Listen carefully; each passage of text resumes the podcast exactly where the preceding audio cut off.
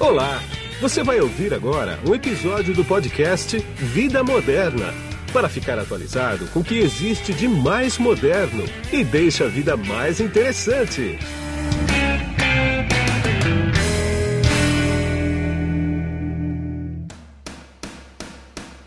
Olá, eu sou Guido Orlando Júnior e você vai ouvir agora um comunicado de dois importantes grupos automobilísticos globais.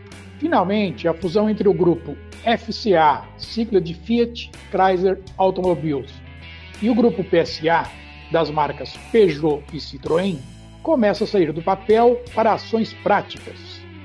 Hoje, 15 de julho de 2020, foi anunciado que o nome corporativo escolhido para o novo grupo será Stellantis, que tem sua raiz no verbo latino stelo, que significa iluminar com estrelas o nome é escrito com S mudo e o resto como se pronuncia, Stellantis, porém com dois L's.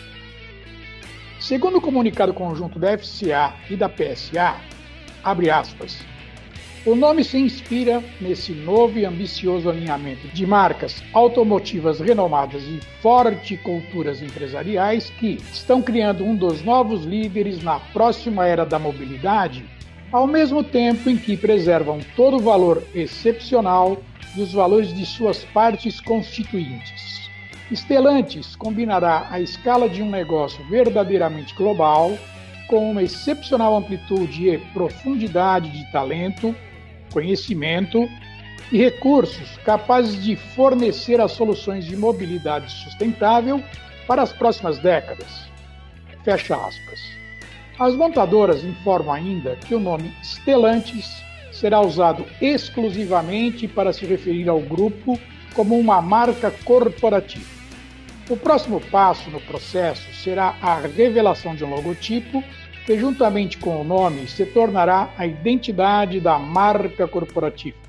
Porém, os nomes e os logotipos das marcas FCA e PSA permanecerão inalterados a conclusão do projeto de fusão está prevista para ocorrer no primeiro trimestre de 2021. E aqui é Guido Orlando Júnior, diretor de conteúdo do portal Vida Moderna, que você acessa em www.vidamoderna.com.br. Tchau!